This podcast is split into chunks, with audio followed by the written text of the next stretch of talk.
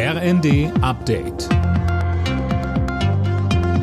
Stündlich neu. Auf den Punkt informiert. Ich bin Tom Husse. Guten Morgen. Nach der neuen Streikankündigung von Verdi arbeitet die Lufthansa an einem Sonderflugplan.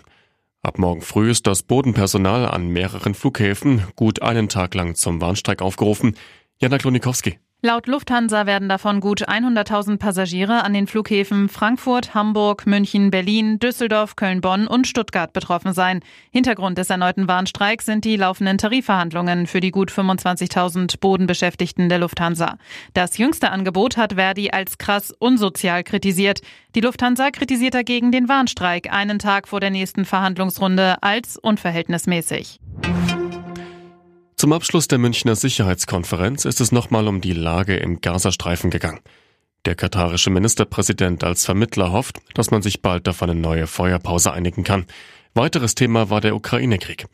Konferenzchef Christoph Heusgen zog im ersten eine positive Bilanz.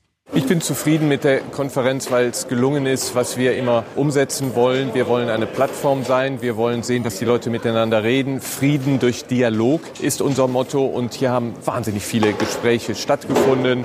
Und ich hoffe, dass aufgrund dieser Gespräche dann auch bei den einzelnen Konflikten, bei den einzelnen Problemen wir Lösungen näher kommen.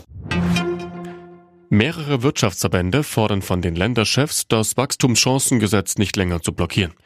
Die Rettung des Mittelstands stehe auf dem Spiel, heißt es in einem Brandbrief. Einige Länder fürchten durch geplante Steuererleichterungen zu große Löcher in ihren Haushalten. Der FC Bayern taumelt weiter. In der Fußball-Bundesliga gab es beim VfL Bochum eine 2 zu 3 Niederlage. Es war die dritte Pflichtspielpleite in Folge. In der anderen Partie des Sonntags spielten Freiburg und Frankfurt 3 zu 3. Alle Nachrichten auf rnd.de